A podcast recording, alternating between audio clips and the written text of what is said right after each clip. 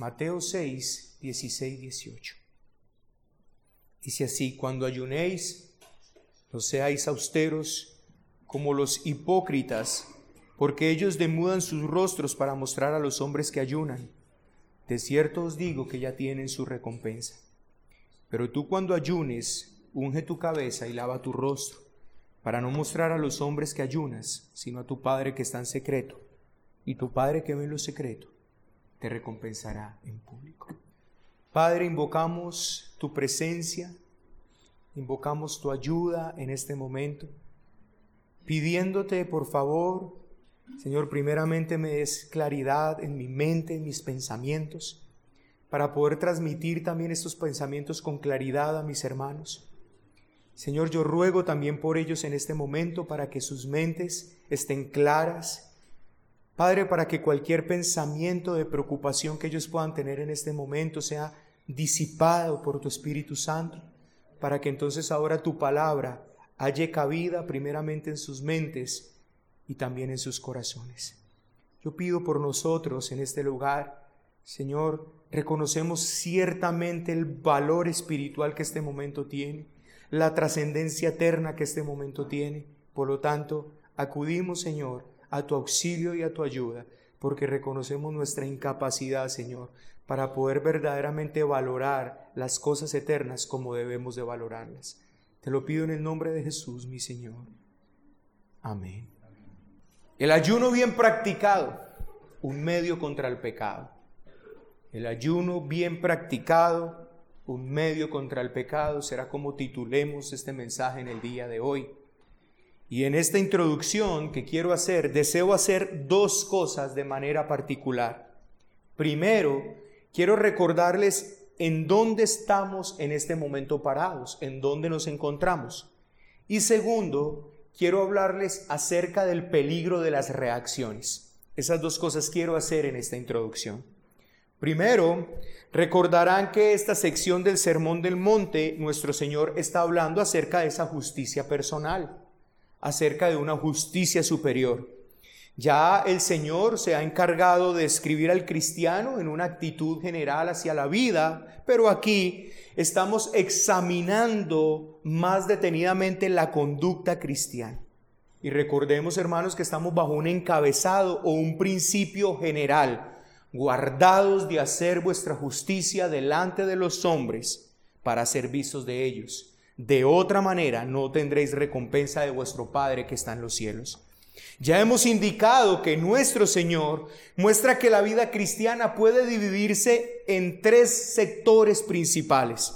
Está el aspecto de nuestra vida, en el que nos relacionamos con otros, en el que le hacemos bien a otros. Y esto lo vimos a través del ejemplo de la limosna, a través del ejemplo de darnos a otros.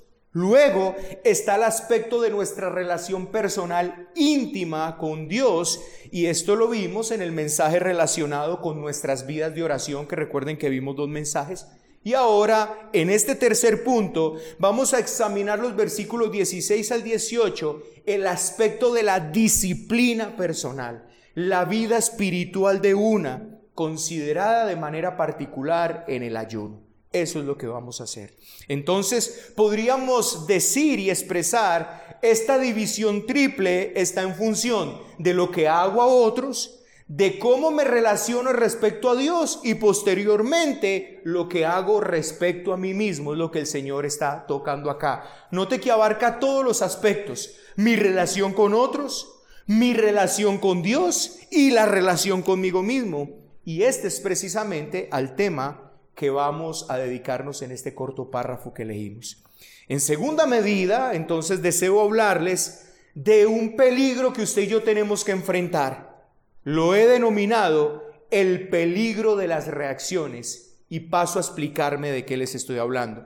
Un problema que tenemos y hace parte del pecado es reaccionar frente a las cosas que se hacen mal. Pero el problema es que cuando esas reacciones no son conducidas en sabiduría, la reacción nos lleva al polo opuesto donde se termina en otro mal. Y voy a seguir explicándome, lo voy a aclarar mejor. En el entorno evangélico que nosotros nos movimos mucho tiempo, muchas cosas estaban mal, por no decir todas las cosas. Voy a ponerles un ejemplo muy concreto, el diezmo. En casi todo el evangelicalismo moderno hay un entendimiento muy malo del diezmo. Y mucho de lo que se habla de este tema bíblico es prácticamente herético. Y claro, nosotros tenemos que reaccionar. Pero el problema es que cuando la reacción no es una reacción en sabiduría, entonces se termina cayendo en otro problema igual de herético como negar el diezmo. Expresiones como ya los cristianos no diezmamos es realmente una declaración tan errada como la que tienen los evangélicos al postular el diezmo como lo postulan. Entonces, cansados de que los malos abusaran de estas cosas, reaccionamos y terminamos en un polo opuesto que no hace honor a la verdad bíblica. Y usted y yo tenemos que cuidarnos porque es un mal que está entre nosotros. En honor a la verdad, necesitamos entender que aunque la verdad siempre es la misma, con todo, y como la verdad es polifacética, o sea, abarca muchas partes de nosotros, y como la naturaleza humana es el resultado del pecado, hay épocas particulares de la historia de la iglesia que se necesita hacer un énfasis especial en cuanto a aspectos específicos de la verdad. Permítame explicarme con respecto a esta declaración que acabo de hacer. Mira, la verdad es siempre la misma. Pero la verdad afecta todas las facetas del ser humano. Y debido a que el hombre tiene una naturaleza humana caída, es necesario que en ciertos momentos se haga más énfasis en un aspecto de la verdad que en otro. Y voy a ponerles un ejemplo. Pablo, debido a lo que pasaba con el judaísmo, tuvo que hacer un énfasis marcado, importante en la salvación por gracia. Pablo tuvo que hacer ese énfasis.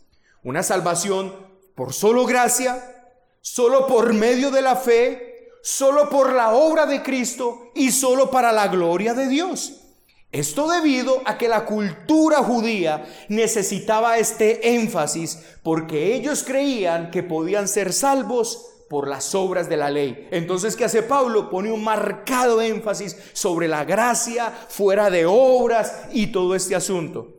Pero como siempre pasa, hubo una reacción al judaísmo de la época.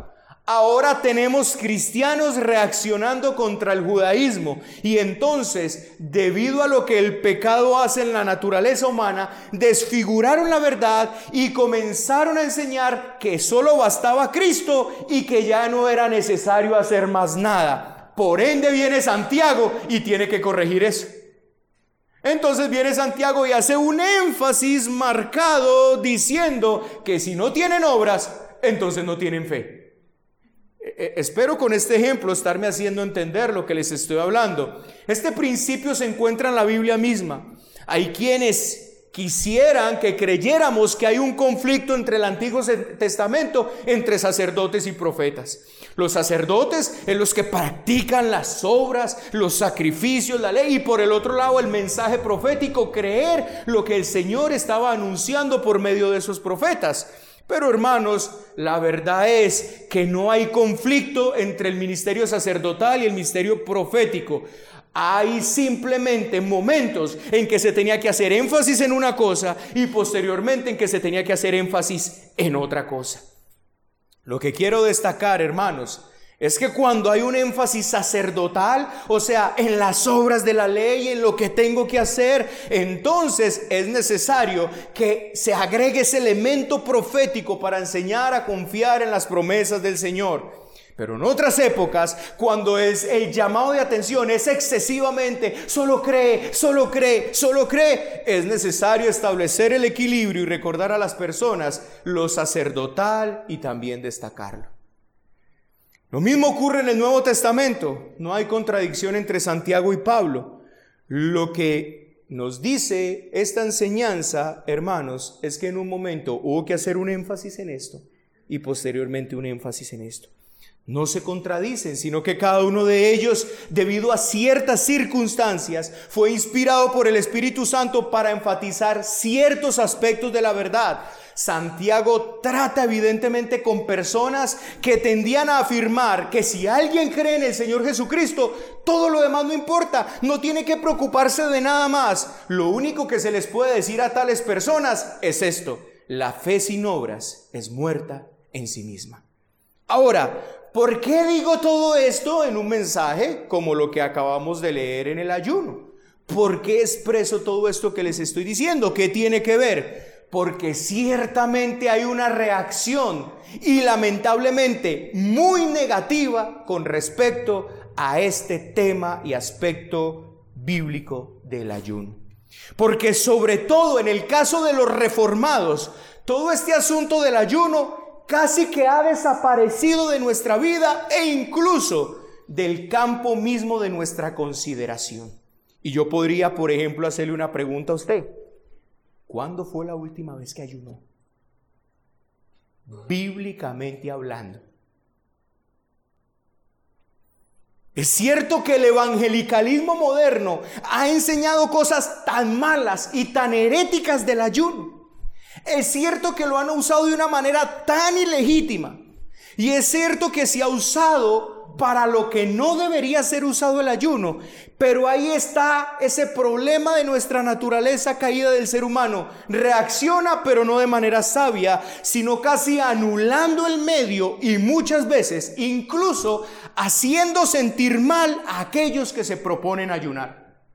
He escuchado dentro de este medio reformado tan, un, acento tan marcado como que eso del ayuno no se necesita para nada. Me pregunto si habremos ayunado alguna vez. Y me pregunto más si hemos ayunado según la Biblia. Oh hermanos, y mientras hacía este estudio, posiblemente yo dije, ay Señor, tal vez yo nunca he ayunado. Me pregunto si ni siquiera se nos ha ocurrido tal vez que deberíamos examinar este asunto del ayuno con un poco más de detenimiento. Y posiblemente es que el hecho es que no que todo este tema parecía haber desaparecido por completo de nuestra vida, de nuestro mismo pensar cristiano. Y tal vez no es difícil descubrir la causa de ella. Ha sido una reacción contra la falsa enseñanza, no solo católica romana, sino ese falso cristianismo que pulula en este mundo. A medida pues que las personas comienzan a considerar con una nueva seriedad los días y los tiempos por los que estamos pasando, a medida que muchos están comenzando a desear que pase algo especial en sus corazones, es necesario que hoy hagamos un énfasis marcado en el ayuno. Que nosotros podamos de una u otra manera recobrar el valor que esto tiene, pero recobrarlo legítimamente. La cuestión del ayuno necesita tomar otra vez preponderancia en medio del pueblo cristiano. Además, aquí en el Sermón del Monte lo tenemos y no tenemos derecho de ninguna manera a ser selectivos con la Biblia. No puedo decir simplemente este texto lo voy a sacar y por lo tanto, ¿para qué tocar el tema del ayuno? El Sermón del Monte es un sermón completo y tenemos que mirarlo completo como es. Y aquí se nos pinta, se nos presenta un cuadro sobre el ayuno y necesitamos examinarlo. ¿Qué he dicho hasta este momento? Estamos parados en esa justicia superior. Estamos mirando lo que tiene que ver con nosotros y nuestra vida con los demás, con Dios, con nosotros mismos. Y hoy, de manera particular, nos vamos a centrar en esa relación y en ese crecimiento espiritual nuestro.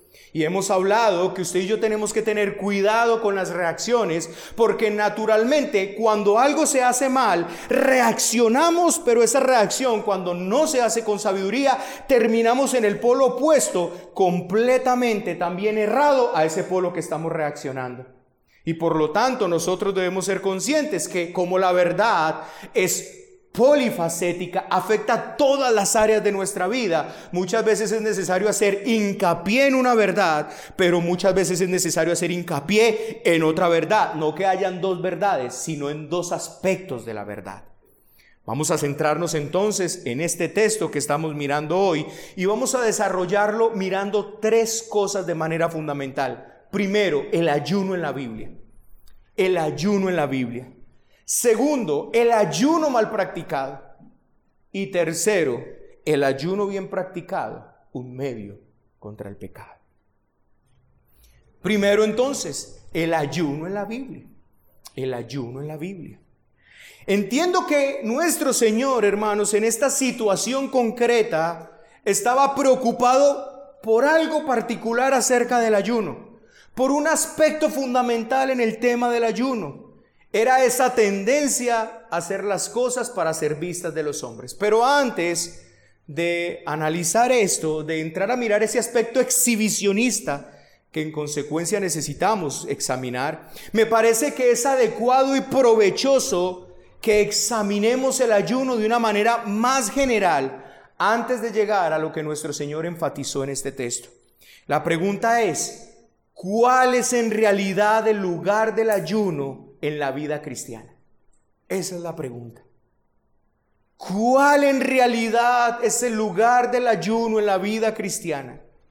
¿En qué punto entra el ayuno según la enseñanza de la Biblia? No según nos enseñó el evangelicalismo, no según hemos aprendido o entendido la Biblia, hermanos. Hoy voy a tomarme la tarea de mostrarles en la Biblia el ayuno bíblico. ¿Para qué se usa el ayuno bíblico? ¿Cuál es el lugar que debe tener en nuestras vidas? ¿En dónde entra el ayuno? Para que usted y yo salgamos de este lugar entendiendo eso. Esta es una aproximación a esta respuesta. ¿En qué punto entra según la enseñanza de la Biblia? Bueno, es algo que se enseña en el Antiguo Testamento. Así que voy a ponerles un panorama general de cómo se ve el ayuno en la Biblia. Bajo la ley de Moisés, los hijos de Israel recibieron el mandato de ayunar una vez al año. O sea, como mandato había una obligación del pueblo de ayunar una vez al año y esto obligaba tanto a la nación como al pueblo por siempre, era una ley perpetua como ya lo vamos a leer. Más adelante leemos que debido a ciertas situaciones, a ciertas emergencias nacionales, cosas que pasaron en el pueblo, la gente misma escogió ciertos días de ayuno adicionales. Pero el único ayuno que Dios mismo mandó en forma directa fue ese ayuno general. Levítico 29, 30 al 31 está la instrucción de este. Y lo dice así, y está en el contexto del lamento por los pecados. Y esto tendréis por estatuto perpetuo, Levítico 29, 30, 31, se lo estoy leyendo. Y esto tendréis por estatuto perpetuo. En el mes séptimo, a los diez días del mes, afligiréis vuestras almas y ninguna obra haréis, ni el natural ni el extranjero que mora entre vosotros, porque en este día se hará expiación por vosotros, y seréis limpios de todos vuestros pecados delante de Jehová. Día de reposo es para vosotros, y afligiréis vuestras almas. Es estatuto perpetuo. Ahí está, una vez al año, a los diez días del mes séptimo, había un ayuno nacional ¿Con miras en qué? Su pecado iba a ser redimido y ellos necesitaban lamentarse y acongojar sus almas por todo el mal que ellos habían hecho delante del Señor. Cuando pasamos a la época del Nuevo Testamento, vemos que los fariseos ayunaban dos veces a la semana. Y si bien Dios nunca les mandó que lo hicieran así, ellos así lo hacían y convirtieron esto en una parte importante de su religión. Recuerde cuando el fariseo está orando consigo mismo, Señor, ayuno dos veces por semana. Ellos ayunaban, habían tomado la práctica de dos días a la semana ayunarlos. Si examinamos la enseñanza de nuestro Señor, encontramos que si bien nunca el Señor enseñó el ayuno de forma directa, sí lo hizo de forma indirecta. Por ejemplo, en Mateo 9 a nuestro Señor se le formuló una pregunta específica sobre el ayuno. La pregunta fue esta, ¿por qué nosotros y los fariseos ayunan muchas veces y tus discípulos no ayunan? Eso fue una pregunta que le hicieron al Señor. Entonces el Señor le respondió, ¿acaso pueden los que están de bodas tener luto entre tanto que el esposo está con ellos?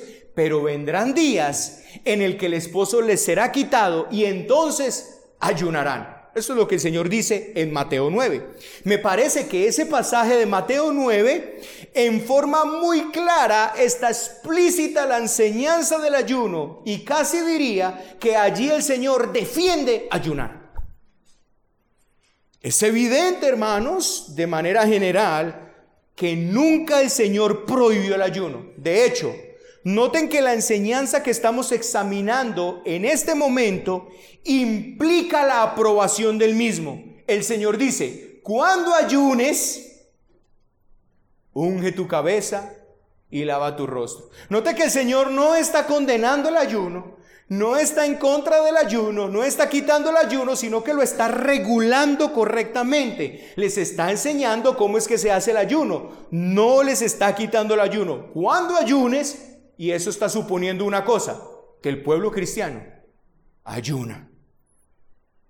Entonces, hermanos, recordemos que el mismo Señor ayunó 40 días y 40 noches cuando estuvo en el desierto y fue sometido a la tentación del diablo. Ya hemos pasado del Antiguo Testamento, vemos no solamente una instrucción nacional para ayunar, sino que vemos que durante varios problemas o emergencias que tuvieron como pueblo era invocado al ayuno. Pasamos al Nuevo Testamento y vemos a los fariseos ayunando dos veces por semana. Luego vemos al Señor regulando el ayuno aquí en estos textos, tanto en Mateo 9 como en el texto de Mateo capítulo 6. Pero si seguimos adelante, pasando de la enseñanza y práctica de nuestro Señor, a la iglesia primitiva, vemos que fue algo que los apóstoles practicaron. Los apóstoles ayunaron. En la iglesia de Antioquía, cuando enviaron a Pablo y a Bernabé en una misión apostólica, lo hicieron después de haberse dedicado a la oración y al ayuno. De hecho, la iglesia primitiva en ocasiones importantes o ante la necesidad de tomar una decisión vital, parecía practicar siempre no solo la oración, sino el ayuno. Y cuando examinamos, pasando después de la iglesia primitiva, en la historia de la iglesia, encontramos exactamente lo mismo. Los santos de todos los tiempos y de todas las épocas, en todos los lugares, han creído que el cristiano ayuna. Así fue el caso de los reformadores protestantes, ayunaban. Así fue el caso de los Wesley, así fue el caso de los Whitfield. Siempre los hombres de Dios, conocedores de la Biblia, incluso aquellos que han entendido la doctrina bíblica de una manera clara, siempre han ayunado. El cristiano ayuna. Es lo primero que quiero que se quede en su mente. El cristiano ayuna. El pueblo de Dios del Antiguo Testamento, el pueblo de Dios del Nuevo Pacto, el pueblo de Dios a través de los tiempos ha creído en el ayuno. Y no solamente que es bueno, sino que es de gran importancia y valor. Escuche, en momentos particulares y bajo ciertas condiciones. Y esto empieza a darnos una claridad. Podemos ver entonces, hermanos, en este panorama, que en ningún momento la Biblia desalienta o reprueba la práctica del ayuno. Hermanos, es un error llegar a reaccionar frente a ese evangelicalismo moderno y es un error grave que se ha cometido en la iglesia reformada, no de la historia, sino de esta época, de reaccionar violenta y negativamente hacia el otro extremo pecaminoso de que no tenemos que ayunar porque ellos lo usan muy mal. No, hermanos, a través de este panorama que les acabo de dar, les muestro que la Biblia en ningún momento desalienta o reprueba la práctica del ayuno, sino por el contrario, lo aprueba y lo incentiva. Y esto es importante porque no solamente es algo que la Biblia no prohíbe, sino que es algo que de manera directa e indirecta ordena.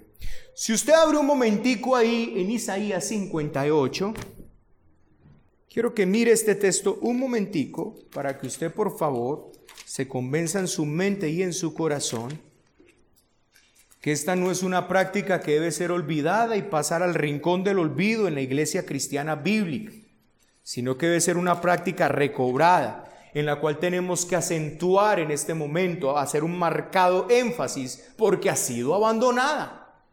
Prácticamente ha desaparecido de nuestro pensamiento. Mire lo que dice aquí este texto. 4. Isaías 58. Está hablando del ayuno allí. Y mire que en, el, en el versículo 3 ellos se hacen una pregunta. ¿por qué dicen ayunamos y no hiciste caso?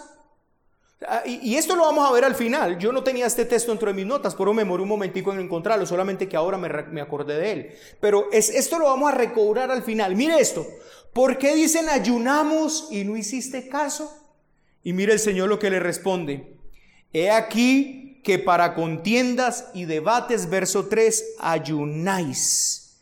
Y mire lo que le dice el verso número 4 adelante, la parte B. No ayunéis como parte B, verso 4, no ayunéis como hoy para que vuestra voz sea oída en lo alto. ¿Qué es lo que el Señor le está diciendo?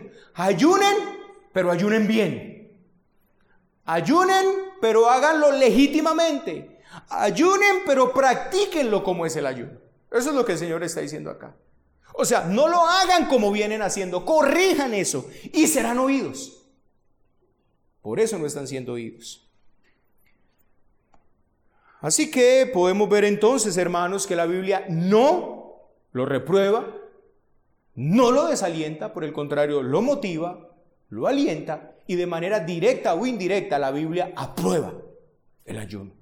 El cristiano ayuna. Pero ¿cómo podemos definir el ayuno bíblicamente? ¿Cómo podemos definir el ayuno bíblicamente? Hermanos, bíblicamente el ayuno puede ser definido así. El ayuno significa abstinencia de comida con fines espirituales. Otra vez se lo digo. El ayuno significa abstinencia de comida con fines espirituales. Esta es la noción bíblica del ayuno y debe distinguirse de la que es puramente física. La noción bíblica del ayuno es que por ciertas razones y con fines únicamente espirituales, las personas se deciden abstenerse de comer. Y esto es muy importante en nuestro estudio hoy, así que se los volveré a repetir. El ayuno significa abstinencia de comida con fines espirituales. La noción bíblica del ayuno es por ciertas razones y única y exclusivamente para razones y fines espirituales las personas deciden abstenerse de comer. Hermanos, es tan violentamente eh, la, eh, eh, la, equivocación con respecto al ayuno y tan engañoso el corazón que muchas personas cuando empiezan a sentirse un poquito pasada de peso dicen, ah, ya sé qué voy a hacer. Voy a ayunar y por ahí mismo me ayuda a bajar de peso. Qué nefasto que es el corazón del ser humano y cómo toma algo que es santo y lo convierte en algo profano. Es como, eh, eh, eh, esto es muy parecido a como que usted está en un lugar y está esperando a alguien y todo eso, y no, el tiempo no le pasa y no le pasa y dice, ah, ya sé cómo voy a hacer para aprovechar, voy a orar. Pero la intención de su corazón no es buscar al Señor, sino que la intención de su corazón es que el tiempo le pase. Para no sentirse muy aburrido mientras ese momento de espera y todo ahí. Qué tremendo que es capaz el corazón del ser humano de tomar algo que es santo, que ha sido apartado para fines específicos y volverlo profano. Y el ayuno es una de esas cosas que se ha profanado en este tiempo. Y lamentablemente, en reacción a esa profanación evangélica, ahora tenemos los bíblicos que ya no ayunan ni en años. Ni siquiera una vez al año que la Biblia lo ordena. Ni siquiera una vez al año. Te pregunto, ¿hace cuánto fue tu último ayuno legítimo?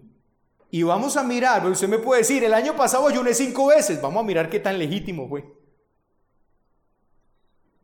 Para completar este punto, deberíamos añadir que el ayuno, si lo hemos entendido adecuadamente, no solo se limita a comida y bebida, sino que el ayuno incluye, escúcheme, incluye también, no es que es esto o esto, sino que incluye comida y bebida, pero no solamente eso, sino que incluye la abstinencia de todo bien legítimo en sí mismo y por sí mismo, con el fin de alcanzar una meta especial.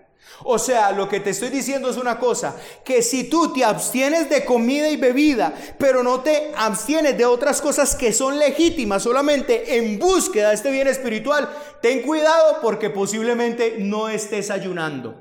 Por ejemplo, ver las noticias es algo legítimo y usted dice, ay, no voy a almorzar en este mediodía porque voy a ayunar en este mediodía y se sienta a ver las noticias. Eso no es ayuno. No es legítimo. Muchas funciones corporales que son buenas y normales y perfectamente legítimas, como salir a trotar, como hacer ejercicio, como muchas otras cosas, deberían someterse a control. Esto es ayunar. Y esto sería una definición general de lo que significa el ayuno. Una vez más lo digo, abstenerme de comida o bebida y de bienes legítimos con un solo propósito, alcanzar una meta espiritual especial. Esto es lo que a nivel general podemos ver en la escritura relacionado al ayuno. Así que el ayuno no debería devolverse algo cotidiano que a la persona le lleve a perder de alguna manera el valor que esto tiene dentro de la práctica cristiana. O si esto va a ser algo cotidiano, tenga cuidado de que no pierda el valor. Hermanos, eso es otro problema. Note que desde que hemos empezado esta predicación, les he dicho, y desde esta mañana que hice mi intervención, les he dicho lo que usted y yo tenemos que fijarnos constantemente. Fijarnos en no convertir los medios en fines fijarnos en no reaccionar violentamente contra lo malo, terminando en algo igualmente malo. Pero aquí hay otra cosa en la que usted y yo tenemos que fijarnos. Cuidado de no convertir algo que es especial en algo meramente cotidiano, porque pierde su valor. Y se lo voy a explicar para que usted me entienda mejor. Les pongo un ejemplo de la cena. Los que entendemos doctrina bíblica, no los evangélicos de esta época, sino los que entendemos doctrina bíblica, entendemos que la cena es un momento muy especial, que es un momento solemne del pueblo del Señor y que por lo tanto tenemos que tener cuidado de volverlo algo común y hasta profano. Y esto es lo que hacen en las iglesias evangélicas.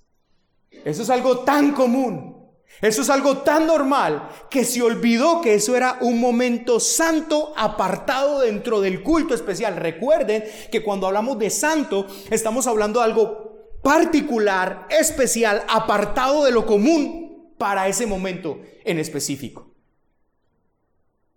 Entonces, hermanos, muchas iglesias bíblicas que conozco toman la cena del Señor una vez al mes. ¿Y cuál es la razón de hacer esto? Bueno, la razón es mantener ese carácter especial. Ellos no lo hacen cada ocho días, no queriendo que se pierda ese valor especial, sino que las personas digan, uy, hoy es tiempo de la cena, qué momento especial, para dedicarle ese momento especial. Entonces no lo hacen cada ocho días para que no se vuelva algo común. Espero estar haciéndome entender. Pero nosotros aquí en Armenia, como muchos otros hermanos en otros lugares, lo hacemos cada ocho días porque esa es la práctica que vemos en la escritura. Pero nos cuidamos de darle la preponderancia, de darle la seriedad y darle la solemnidad que ese momento tiene y de cuidarnos en no volverlo algo común y profano. Por eso es que en el momento de la cena nos demoramos, por eso es que nos tomamos el tiempo para reflexionar, por eso es que damos un mensaje y una predicación cortica. ¿Por qué, hermanos? Porque no queremos que como lo hacemos cada ocho días se convierta en algo común y profano, porque usted y yo tenemos que lo que hacemos constantemente se vuelve algo que pierde su valor debido a nuestro pecado. Por eso y yo debemos ser cuidadosos con eso. Hermanos, si nota todos los problemas que hay en nuestro corazón, abriendo un paréntesis allí. Si nota todas las cosas en las que usted y yo tenemos que reflexionar constantemente. Usted y yo tenemos una Biblia y como es tan común conseguir Biblias, esto puede eh, empezar a convertirse en algo común para nosotros. Pero aquellas personas que la ven por allá cada 30 años y aferran a ellas como algo de mucho valor. ¿Qué espíritu es el que usted y yo tenemos que cuidarnos? Esta mañana orábamos precisamente por esto, hermano. Ustedes están aquí bien, con una buena iluminación. No creo que se tengan que esforzar allá. ¿Y qué será lo que está diciendo? Como habla de pasito no le oigo nada. No necesitamos micrófono, ustedes me oyen allá bien, los de atrás, ¿cierto que sí? Hermanos, pero hay personas que no pueden disfrutar de esto. Y qué tremendo que ustedes vuelvan esto algo común. Es tan común ir a la iglesia, sentarme ahí. Pues, eh, ya nos acostumbramos a eso. Qué peligro, hermano. Que usted no vea esto como lo especialmente santo que significa eso. Mire, es un día apartado entre seis. Los otros seis son comunes. Este no es común. Este es especial. Sí me estoy haciendo entender, hermanos. Los otros seis son comunes. Es para las cosas comunes. Este es especial. Y usted y yo deberíamos de tener mucho cuidado, hermanos. Mire, y no, y no les estoy diciendo, mis amados hermanos, que entonces ustedes para que hagan esto especial, hagámoslo eh, que es que ese es uno de los problemas de, de, que tiene el mundo. Cuando empiezan como a acostumbrarse a algo, no sabes qué tenemos que hacer, cambiemos, pintemos. Oh, mira, está nuevo. Oh, qué especial. Ah, no, no, ya no. ¿Sabes qué? Cambiemos las, las sillas de sitio. Ya no, ya no estén así, sino que estén así. Ay, mira, cambiamos, qué especial. No, hermano, esto es un asunto de nuestro corazón. Pero usted puede estar tan acostumbrado que incluso ya, ya tiene la sillita marcada. Ah, esta es mi silla. Aquí donde me siento como, sí hermano, qué bueno, esa su silla, escritúresela si quiere, aduéñese de ella si quiere, pero por favor, tenga cuidado de no ver esa silla como algo especial en lo que usted se sienta para escuchar la voz del Señor. Es un asunto del corazón, del corazón. El ayuno entonces, hermanos, si usted si va a hacer algo cotidiano, después de aprender lo que vamos a aprender hoy sobre el ayuno, tenga cuidado de hacerlo de tal manera que no se vuelva algo común o profano. Porque el ayuno no debe practicarse como algo común. Porque cuando eso se haga, es que no se entendió realmente cuál es el propósito del ayuno y la relación que hay entre el cuerpo y la mente y las cosas espirituales. Personas que, por ejemplo, dicen, hoy estoy ayunando, pero salen a hacer al centro una vuelta o salen a hacer ejercicio, o se ponen a ver un canal de televisión, realmente ya perdieron toda la visión del ayuno, porque una vez más lo voy a repetir, la noción bíblica del ayuno es que por ciertas razones y con fines espirituales las personas deciden abstenerse de comer. No es simplemente hoy estoy ayunando y dejo de comer y eso dice que estoy ayunando. No, lo que tú hagas por haber dejado de comer es lo que define si estás ayunando. ¿Sí lo ves? No es el dejar de comer que tú estás ayunando. Lo que tú hagas, la razón por la que dejaste de comer, determina si estás ayunando.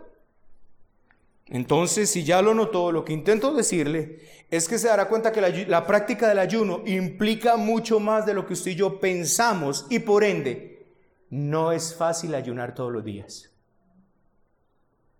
Ni siquiera va a ser fácil ayunar una vez por semana. Y tal vez algunos hoy estén muy contentos en tan solo encontrar una oportunidad al mes tal vez para ayunar o tal vez una vez al año para hacerlo. ¿Se puede? Claro que sí. Pero debo saber qué es lo que estoy haciendo. Segundo, el ayuno mal practicado. Primer punto, el ayuno en la Biblia. Segundo, el ayuno mal practicado. Luego de haber visto este panorama bíblico y de dar una definición del ayuno, veamos algunas cosas acerca de un ayuno que está mal practicado o que realmente no es ayuno. No solamente que está mal practicado, porque puede ser un verdadero ayuno mal practicado, pero que puede ser o, o ayuno mal practicado o que no es ayuno.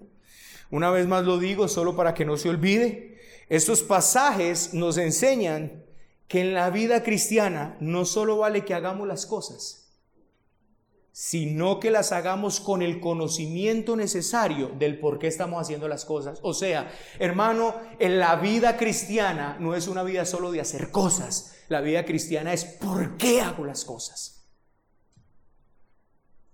Hay ciertas maneras erróneas de ayunar y aquí una de ellas, si ayunamos de forma mecánica, error. Si ayunamos simplemente por ayunar, estamos violando la enseñanza bíblica respecto a este ayuno. Por ejemplo, usted se levantó esta mañana y dice, ah, voy a ayunar. Y ya lo que vino a su mente es, no voy a comer. Y ahí violó la mecánica bíblica del ayuno. En otras palabras, Si uno vuelve el ayuno un fin, por eso hice la intervención esta mañana, un fin en sí mismo. Si uno, por ejemplo, dice algo como, bueno, soy cristiano, tengo que ayunar. Hoy Rubén nos enseñó que el cristiano ayuna. Como el cristiano ayuna, hoy voy a ayunar. Perdió el ayuno. Perdió. El ayuno es un medio. Así que nunca vamos a él como un fin. No ayuno porque ayuno. Soy cristiano, tengo que ayunar tal día, tal vez, ah, ya la Biblia me enseñó que uso una vez al año, entonces al principio del año donde me hago mis buenos propósitos lo voy a poner allí. Junio 20, día de ayuno, perdió lo que es el ayuno bíblico. Lo mismo sucede, hermanos, no solo como con la oración, ¿sí ves? Es bueno que las personas dediquen un tiempo especial a la oración, una hora incluso específica a la oración, es buena. El problema es que cuando esa hora llega y dice, tengo que orar porque la hora llegó, ya se convirtió en un fin en sí mismo y se perdió todo lo que es la oración. Por lo tanto, se podrá estar hablando y no está orando. Lo mismo sucede en el caso del ayuno. Hay personas que lo toman precisamente de esta manera. Se hacen cristianos y ellos prefieren estar bajo cierta especie de ley. Incluso, hermanos, quiere que le diga una cosa. Una vez una persona me arrimó dijo, ¿por qué esta iglesia no ayunamos? Allí está. Y, y, puede ser que la persona lo haya hecho en un corazón correcto de por qué no ayunamos. El problema es de esa religiosidad. O sea, creemos que solamente ayunamos porque somos cristianos y tenemos que cumplir con el ayuno. No, hermanos. No es así. No es así. Hay personas que quisieran que en la iglesia se les diga, mire, lo que tenemos que hacer, aquí sabes qué vamos a hacer, los viernes ayunamos. Entonces las personas, ah, bueno, ya me dijeron que los viernes ayunamos. Como en la iglesia ayunamos los viernes, vamos a ayunar el viernes. Ya no es ayuno. Hay un peligro muy sutil en esto. Es una violación total a la enseñanza bíblica. Nunca se debe considerar el ayuno como un fin en sí mismo. Otra vez se lo digo, el ayuno no es ayuno porque se ayuna no es un fin en sí mismo. Como la oración no es un fin en sí mismo, como la ofrenda no es un fin en sí mismo. Hermano, la ofrenda tú no debes de estar contento solamente que diste. Es el acto de adoración, la oración es el acto de adoración, el ayuno es el acto de adoración. Pero esto hay que agregarle algo demasiado importante y se puede expresar así. Jamás se debe considerar el ayuno como parte de nuestra disciplina. Y me voy a explicar. Escuche esto, jamás se debe considerar el ayuno como parte de la disciplina o de mi disciplina, me explico. Algunos dicen que es muy bueno que un día a la semana no comamos ciertas cosas o que en cierto periodo del año nos abstengamos de otras y dicen que esto es bueno bajo el punto de vista de la disciplina. Hermanos, qué peligroso. ¿Sabe por qué? Porque la disciplina es algo que usted y yo tenemos que hacer siempre sin importar si estamos ayunando o no. Usted y yo tenemos que ser disciplinados. En otras palabras, te voy a decir una cosa. Si usted, y en esto no debe haber discusión alguna, hermano, en todo tiempo usted y yo debemos estar comprometidos en mantener nuestro cuerpo sometido. Nuestro cuerpo no nos manda a nosotros. nuestro cuerpo no es el que demanda de nosotros que le damos y que no le damos, hermano. Es nuestra espiritualidad la que determina qué hacemos con nuestro cuerpo. Así que usted y yo tenemos que estar jalando las riendas de nosotros todo el tiempo, sin necesidad de estar ayunando sin necesidad de estar ayunando. Siempre usted y yo debemos mostrarnos disciplinados en todos los aspectos. Por ello es irregular, ilegítimo y erróneo el ayuno simplemente como parte de un proceso de disciplina. No, hermanos. Ah, yo voy a ayunar porque me voy a disciplinar en esto. No, hermanos. Usted debe ser disciplinado sin ayuno. Sin ayuno. En otras palabras, si la comida te está dominando, Tú tienes que disciplinarte. Si a ti el arroz te domina, tú tienes que tirar las riendas de tu vida y no tienes que ayunar para eso. Si a ti hay una comida que te domina, entonces hermano, si tú tienes, es que es que yo veo un plato sin arroz y me da algo por dentro, entonces el arroz es un ídolo para ti y disciplínate. Y contrólate. Y jala de las riendas, porque no puede ser que algo como un grano de arroz te esté dominando a ti. Y esto tienes que hacerlo todos los días, en todo momento. pero no se ayuna todos los días, ni en todo momento. Ah, ya sé cómo voy a hacer. Como estoy tan dominado por el arroz, voy a ayunar arroz. ¿Ves? Como estoy tan dominado por cierto alimento. A mi esposa, por ejemplo, que su alimento preferido es el huevo. Entonces, uy, no, el huevo para mí, ya sé qué voy a hacer. Voy a disciplinarme, voy a ayunar huevo. No, hermanos, eso no es ayuno. Eso lo que tiene que hacer es disciplinarte en tu corazón. En este sentido, el ayuno tiene una santa connotación. No lo vuelva algo común. No es algo que está dentro de lo común. Es algo que hago a fin de alcanzar en ese ámbito espiritual algo elevado. Adoración a Dios, oración a Dios, meditación, intercesión intensa. Y eso se sitúa en una categoría completamente diferente a lo natural.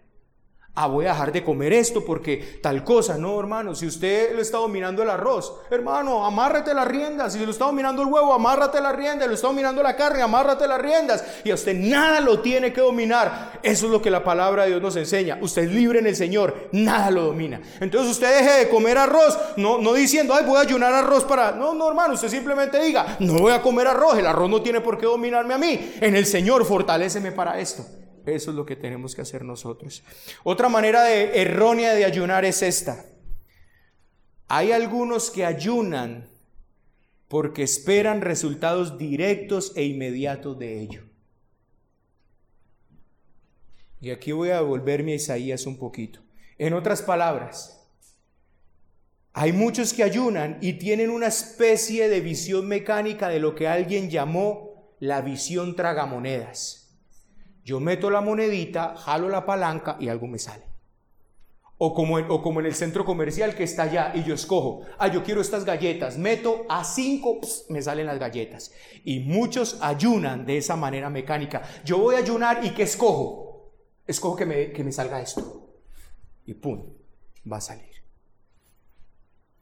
Que mientras yo hacía este estudio, hermanos, como les comentaba ayer en la mañana, definitivamente yo dije, Señor, Qué perverso nos enseñaron. Y yo sé que usted va a seguir mirando en su corazón esto. Si se quieren ciertos beneficios, dicen ayunemos y se obtendrán. La oración también por muchos es considerada de esta forma. Leen relatos de cómo algunas personas en un tiempo determinado decidieron pasar la noche entera en oración y como consecuencia de ello se produjo un avivamiento. Por eso entonces ellos dicen, ya sé qué vamos a hacer, tengamos una reunión de oración toda una noche y va a haber un avivamiento. Ellos oraron, tuvieron avivamiento, nosotros vamos a orar y tenemos avivamiento. ¿Ven? No funciona así. Y te voy a dar la razón fundamental. O se encuentra también en una relación con la enseñanza de la santidad, ¿cierto? Algunos dicen, si usted obedece ciertas condiciones, obtendrá una bendición. Habrá un resultado inmediato y directo. Pero en ninguna parte de la Biblia se encuentra esto. Ni en conexión con el ayuno, ni en conexión con la oración, ni en conexión con la santidad. Nunca se debe ni orar, ni ayunar, ni, ni nada para conseguir resultados directos. Nunca. Hermanos, esto es demasiado común en el mundo evangélico. La motivación con la que se conducen a las personas es lo que ellos obtuvieron. Yo personalmente veía personas tan ungidas y escuchaba cómo ellos conseguían esto. Ahora yo quería hacerlo porque yo quería tener lo que ellos tenían. Y si ellos lo consiguieron de esa manera, yo lo voy a conseguir de esa manera. Y qué frustración la que yo mantenía ahí. Señor, ¿por qué es que yo no puedo tener esto que veo en ellos? Señor, y yo todo el tiempo, Señor, estoy haciendo. De hecho, cuando yo iba a esas convenciones, lo primero que le preguntaba a las personas, dígame cómo lo obtuvo. Recuerdo que a una persona de esas se lo pregunté una vez, uno que lo tocaban y se electrizaba así. Y yo, dígame usted cómo fue que obtuvo eso, enséñeme por favor. Y él dijo, no, lo que yo hice fue esto, ta, ta, ta. Y yo fui y lo copié al pie de la letra y nunca obtuve eso. Testimonios como estos, vean. Mi vida cristiana parecía desarrollarse siempre en medio de flaquezas y miserias. No me sentía feliz. Mi vida parecía ser de subidas y bajadas. Era cristiano, pero parecía que no poseía lo que otras personas poseen que yo conozco. Y así fue durante años y años. Había ido a todos los encuentros, había ido a todas las convenciones, había leído libros sobre el tema y nada. Nunca parecía conseguir la bendición. Entonces, un día escuché una enseñanza acerca de la importancia del ayuno. Ayuné y recibí la bendición. Luego sigue la exhortación. Si deseas conseguirla, ayuna. Toda mi vida evangélica fue esto. Y con razón, nunca conseguí nada. Nunca se debe de hablar así acerca de la vida espiritual. Estas bendiciones nunca son automáticas. En el momento en el que usted comienza a decir, como hago esto, obtendré esto, significa que usted y yo controlamos la situación. Y esto es ofender a un Dios soberano y eterno que tiene una voluntad eterna. Es más, permítame decirle algo en lo que usted va a caer y va a ser consciente de esto que le estoy diciendo. Decir esto es un error. Hacer esto de esta manera es un error y la razón es la siguiente. Cuando tú lees la historia de un hombre de Dios, mire esto. Cuando lees todo lo que Dios hizo por medio de esas personas, cuando tú lees las biografías de esos hombres y dice que pasaban horas de oración y horas de ayuno, entonces tú inmediatamente dices, si hago lo que éste hizo, obtendré lo que él obtuvo. El problema con eso es lo siguiente, que cuando ellos hicieron lo que hicieron, nunca fue buscando obtener lo que obtuvieron. Ahí está la clave de esto. Y se lo voy a volver a decir para que le quede en su cabeza. El problema de ver la vida de esos hombres de Dios y querer tener lo que ellos tuvieron a través de cómo ellos lo hicieron, es que lo que ellos hicieron nunca lo hicieron para obtener lo que obtuvieron. Mientras que tú y yo sí lo estamos haciendo para obtener lo que ellos obtuvieron. Ahí está el problema. Ellos no pasaban horas de oración buscando tener unción. Ellos no buscaban horas de oración, ellos no pasaban horas de oración buscando tener gloria para ellos. Ellos no pasaban horas de oración queriendo obtener lo que otros obtuvieron. Ellos pasaban horas de oración porque su corazón les pertenecía al Señor. Ellos ayunaban porque requerían lidiar con aquellas cosas en su corazón que ofendía al Dios que ellos amaban. Mejor dicho, les voy a dar un ejemplo bíblico de lo que pasó con ellos y me entenderá más claramente. Dios le dice a Salomón, Salomón, pídeme lo que quieras y te lo daré. Entonces Salomón le pidió al Señor ayuda y sabiduría para guiar al pueblo del Señor. Al Señor le agradó la petición de Salomón y no solo le dio esto, sabiduría, sino que le dio grandes riquezas. Pero Salomón nunca las buscó. Él nunca las buscó. El Señor se las dio porque es soberano y quiso dárselas. Ahora, miren el error. Dios le dio a Salomón sabiduría y riquezas. ¿Qué hizo Salomón para tener esto? Pidió sabiduría. Ya sé qué voy a hacer. Para yo tener riquezas, le tengo que pedir al Señor es sabiduría. ¿Ven? El problema es que usted está buscando algo que Salomón nunca buscó. El problema es que usted y yo queremos hacer lo que ellos hicieron para obtener lo que ellos obtuvieron cuando ellos nunca hicieron lo que hicieron para obtener. Y, no y, noten, hermanos amados, que por eso les dije de un principio, abran su corazón, porque esto no se queda en el ámbito solo del ayuno. Eso se queda en el ámbito de tu piedad, de tu santidad, de tu oración, en el ámbito de toda tu vida. Ay, yo miro la vida de John Bunyan. ¿Cómo hizo John Bunyan? ¿Cuántas horas pasaba al día en oración? Ay, así, yo quiero esa vida que tuvo John Bunyan. Voy a pasar estas horas en oración para tener el problema. Es que John Bunyan nunca quiso obtener lo que obtuvo por la gracia de Dios. Él buscaba al Señor en oración porque lo necesitaba, porque necesitaba pasar tiempo con Él, porque lo amaba, porque su corazón se inclinaba hacia Él. Y ahora Dios, como Él fue lo que buscó, Dios le quiso dar más, pero eso fue potestad de Dios. Tú no puedes controlar eso. Yo no puedo controlar eso. Y si usted lo busca, posiblemente no lo encuentre. Esto en el diezmo sí que fue notable, ¿cierto? Si tú das tanto, Dios te da tanto. Si lo notan que eso afecta a todo. Y si notan que este evangelicalismo en el que usted y yo estuvimos tanto tiempo pervirtió todo esto. Tú quieres unción, ayuna.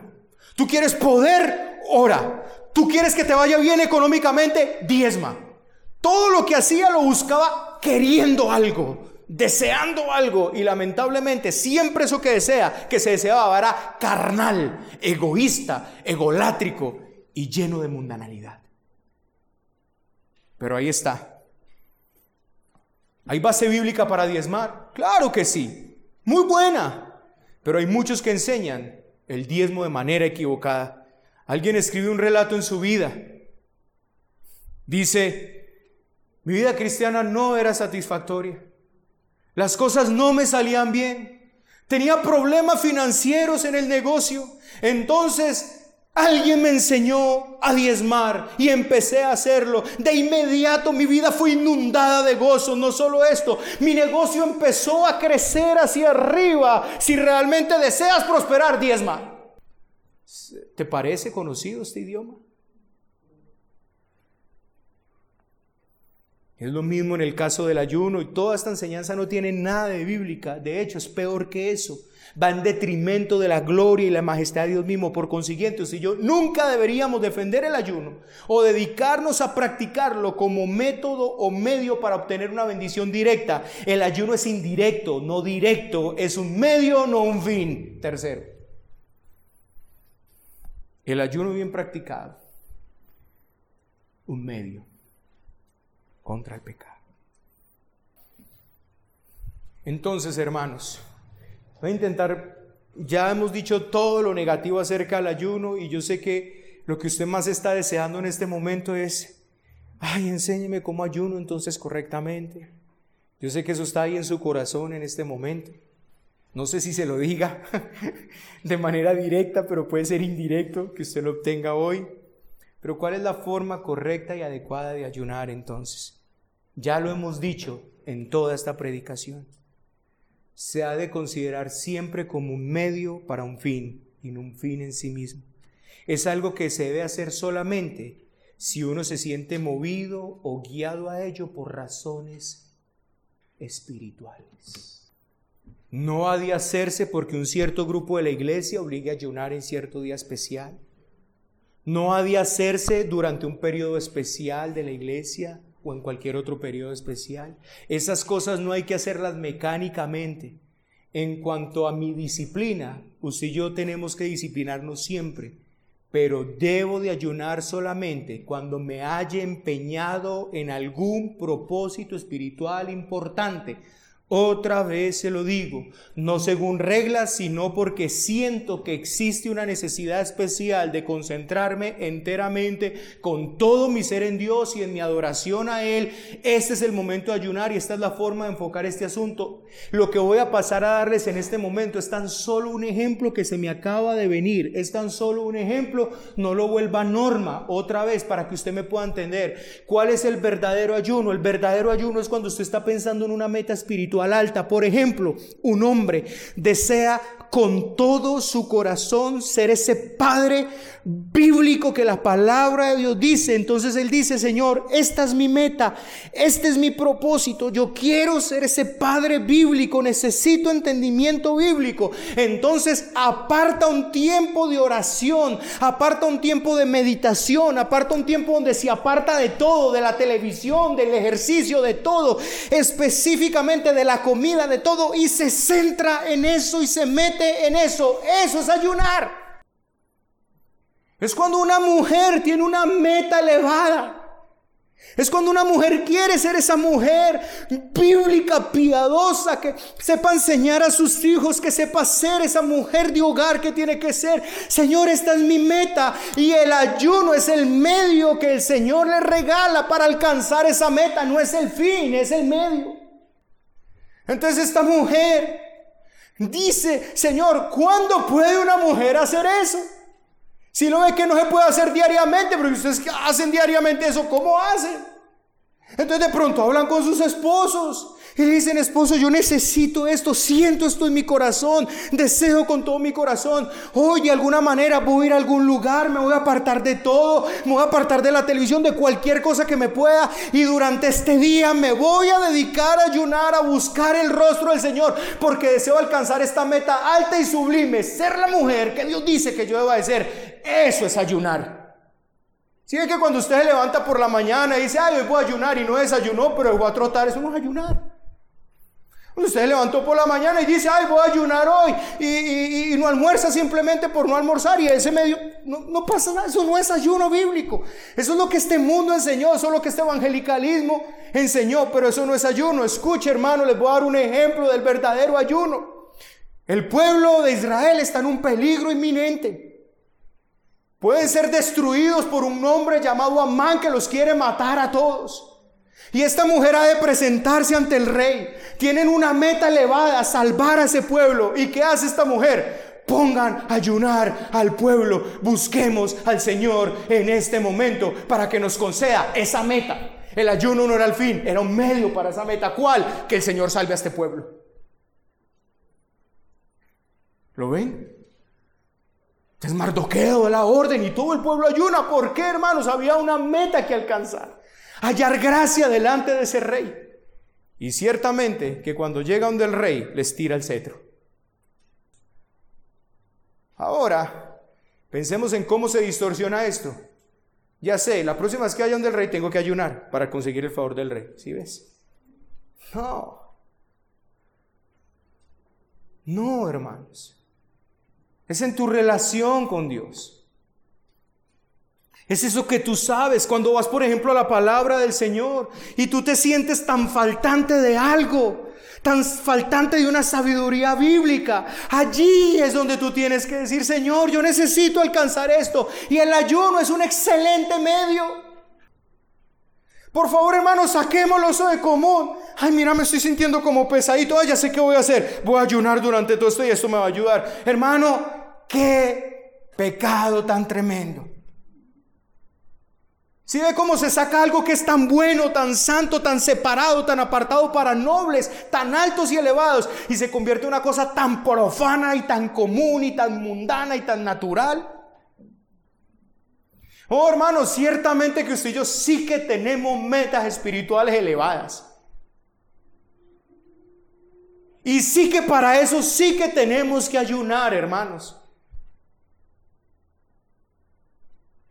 Sí que para eso tenemos que buscar y centrarnos en el Señor. Y por eso es ese tiempo. Y por, y por eso, hermano, no puede ser una regla, una norma, nada. Porque, hermano, eso va a depender de tu situación, de tu circunstancia, de tu corazón. Señor, mire, hermano, si usted delante del Señor de todo corazón dice, Señor, yo necesito esta meta.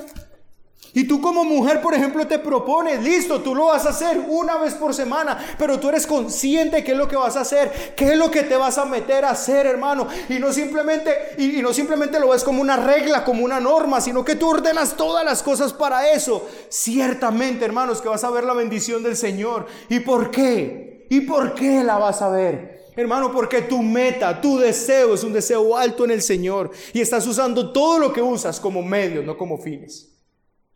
Y Dios ha prometido bendecir eso. Esta es la razón, hermanos, por lo que nosotros aquí en la iglesia suspendimos los ayunos del día festivo. Ciertamente era un día muy bueno, ciertamente era un día que disfrutábamos, era un día de mucha instrucción. Y ciertamente, hermanos, podemos hacerlo citar un festivo para tener un día de estudio, de instrucción bíblica, todo el asunto, pero nunca podemos llamar a eso ayuno. Pero, ¿quiere decir que la iglesia nunca puede citar un ayuno? No, la iglesia puede hacerlo. Si en algún momento nosotros necesitamos citar a la iglesia para un ayuno colectivo, por algo que necesitamos ser dirigidos en el Señor, por algo que necesitamos alcanzar por el Señor. Ciertamente que podemos hacerlo y ciertamente ustedes deben de responder. Pero todos han de saber cuál es la razón por la que vamos a ayunar, cuál es la meta que estamos buscando, de qué es lo que estamos pidiéndole al Señor en ese tiempo y entonces podemos convocar a un ayuno. Pero eso, eh, eh, hagamos una cosa, cada uno ayuna en su casa y el jueves en la mañana y nosotros también ayunamos. hermanos. Eso fue coger todo lo bíblico, volver una melcocha, un hilo con esto, un hilo con la religiosidad de allí, con la religión pagana de allí y volver todo una religiosidad impresionante. Ahora que miramos las generalidades sobre el ayuno y qué si es un ayuno, entonces miremos la forma de hacerlo correctamente. La forma, la forma. Ya sabemos cuál es el modo equivocado. Bueno, hermanos, el modo equivocado es llamar la atención sobre nosotros mismos. La gente se daba cuenta de que se dedicaban al ayuno, no se lavaban la cara, no se ungían la cabeza, algunos de ellos iban más allá, se desfiguraban la cara, se ponían ceniza, deseaban llamar la atención hacia el hecho de que estaban ayunando y por ello tenían un aspecto triste, infeliz, y todo el mundo los miraba y decían, ah, se está haciendo ayuno, es una persona muy espiritual. Mírenlo, mírenlo cómo se sacrifica, cómo sufre por su devoción a Dios. Pero nuestro Señor condena esta actitud y sus consecuencias. Para Él, cualquier forma de anunciar el hecho de lo que estamos haciendo, llamar la atención acerca, es reprensible. En el caso de la oración, en el caso del dar, en el caso de la piedad, en el caso de todo, hermano, si lo que nosotros lo hacemos, solamente lo hacemos esperando que nos vean, eso tiene toda la reprensión de Dios. Qué tremendo utilizar este ayuno donde estoy buscando una meta muy elevada simplemente con el deseo que alguien nos vea que estoy ayunando. Hermanos, toda la vida cristiana está infectada por esto, toda la vida cristiana afecta a esto, perdón, y si yo hemos de luchar en esto en toda nuestra vida cristiana, en el dar, en el orar, en el ayunar, en nuestra vida de piedad, hermanos, nuestro Señor condena incluso que usted trate de aparentar piedad. Por ejemplo, que cuando estemos cantando himnos, el, rostrico así. Ah, hermanos, no, yo no tenemos que aparentarle nada a nadie. Ah, voy a, poner tal pose, voy a hacer tal cosa, voy a hablar de tal manera. No, hermanos, cualquier forma de apariencia de piedad o de adaptar actitudes a mi vida para hacerme ver piadoso, eso es condenable delante del Señor. ¿Cuál es pues la forma adecuada? Digámoslo primero en forma negativa. Hermanos, no significa hacer todo el esfuerzo posible por no ser como los fariseos. Qué tremendo que puede ser esto. Imagínense esto, hermanos. Esto es lo que hacen los fariseos. Entonces yo voy a hacer todo lo posible por no ser como ellos. No, hermanos, eso no es lo que la palabra del Señor nos está. ¿Sabes por qué? Porque al no intentar ser todo lo posible para no ser como ellos, terminamos por el contrario teniendo otro tipo de máscara. Ellos demudan el rostro, se echan ceniza y todo eso. Este aquí, para no demostrarle a nadie que está ayunando. No, no, no, hermano, ¿sabe qué es lo que este texto está diciendo? Que todo lo que tú hagas sea natural. Eso es lo que el texto nos está enseñando. Que todo lo que tú hagas sea natural. De hecho, si tú empiezas así como que, y, todo eso, incluso pasaba muchas veces, claro, hermano, ¿y por qué pasaba? Por un entendimiento incorrecto del ayuno. Si tú estás ayunando Tú estás donde tienes que estar para ayunar. Si es un ayuno colectivo, estamos aquí todos ayunando. Y todos sabemos que estamos ayunando. Y si es un ayuno suyo para alcanzar una meta superior, usted está ya en su casa, apartado de todo, donde usted se paró ese tiempo específico, lejos de comida, lejos de televisión, lejos de aquí, lejos de allá, para dedicarse a eso. Usted no está en otra parte. Y por eso era que pasaba que llegaba algún familiar o una persona y decía, ¿va a comer algo? No. ¿Y por qué? No, no me pregunte. ¿Cómo así que no le pregunte? No, no es que estoy ayunando. E, e, ¿Entendemos? La importancia de este texto aquí es que lo que usted y yo hagamos, lo hagamos que sea natural. Que ayunemos naturalmente. Ni, ni impostamos acá dando sensación de ayuno, ni intentamos ser todo lo contrario. No, hermanos, no tenía nada salido de lo común, ungirse la cabeza y, y lavarse la cara. De hecho, eso es todo lo que usted hace todos los días. ¿Cierto que sí? Usted va, se baña, se lava la cabeza y se peina. Eso es lo que usted hace naturalmente. Así que cuando el Señor está diciendo esto, no es que lo está mandando a hacer todo lo contrario de lo que hacían ellos. No, le está diciendo, hagan naturalmente lo que siempre hacen. Lávense la cara y peine la cabeza. Hermanos, el llamado de nuestro Señor no es hacer un esfuerzo para que no descubran que soy espiritual. Y esto dan todo. Hermanos, naturalmente. Si tú le vas a ayudar a una persona, Tú estás es que te ve el Señor, no te importa el resto. Tú vas naturalmente. Hermana, mire, te quiero ayudar con eso, pero imagínate. Todo hagámoslo para el Señor independientemente de si nos ven como piadosos o no, si se notan que ayunamos o no, si se dan cuenta. Hermano, el asunto no es si se dan cuenta que estamos ayunando o no. El asunto es si yo lo anuncié. El asunto no es si se dieron cuenta que yo di o no. El asunto es si lo anuncié. El asunto no es si se dieron cuenta si lloraba o no, el asunto es si lo anuncié.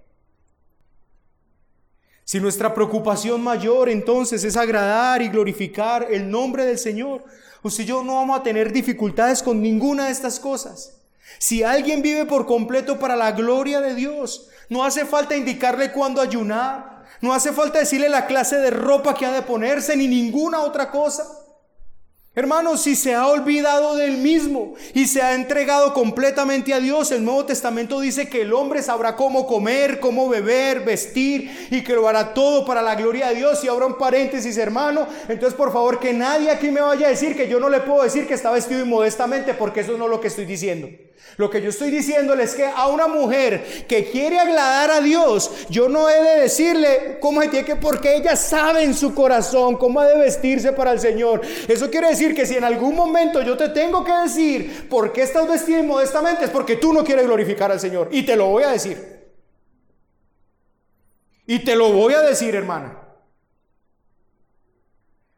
Así que no confundamos una cosa con la otra. Lo que estoy diciendo aquí mis queridos hermanos, es que a un hombre piadoso, a una mujer piadosa que anda con el deseo de glorificar a Dios, de alabar a Dios con todo el corazón, con toda la mente, con toda la alma, ella debe meterse en el Señor y yo no le tengo que decir, ayune este día, ayune pasado mañana, ore aquí, ore allá, porque el deseo del corazón de esta persona es buscar al Señor con todo el corazón y glorificarlo solo a Él.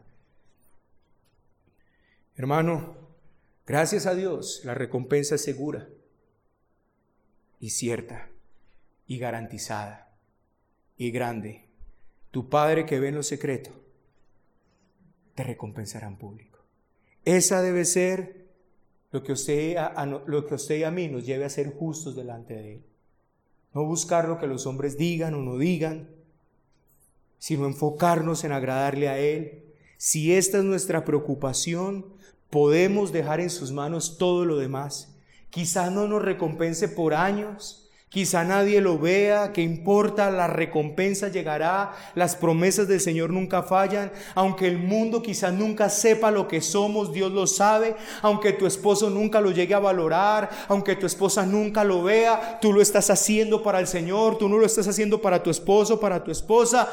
El gran día tu vida será anunciada ante el mundo entero. Tu Padre que ve lo secreto te recompensará en público.